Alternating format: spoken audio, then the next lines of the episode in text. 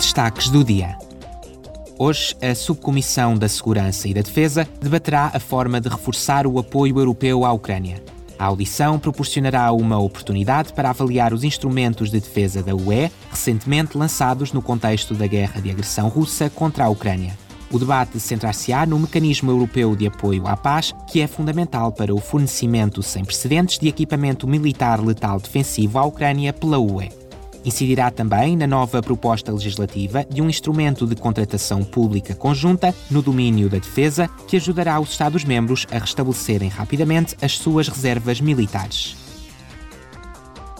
A fome aumentou em todo o mundo, mas a situação é mais preocupante na África Oriental, onde morrem duas pessoas por minuto devido à fome.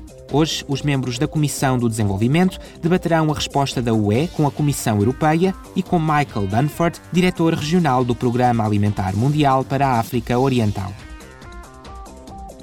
Na semana passada, o Parlamento concordou em encetar negociações sobre novas medidas para melhorar as condições dos trabalhadores das plataformas de trabalho digital. As novas regras regularão o estatuto profissional dos trabalhadores das plataformas de trabalho digital e a utilização de algoritmos e inteligência artificial para acompanhar e avaliar esses trabalhadores.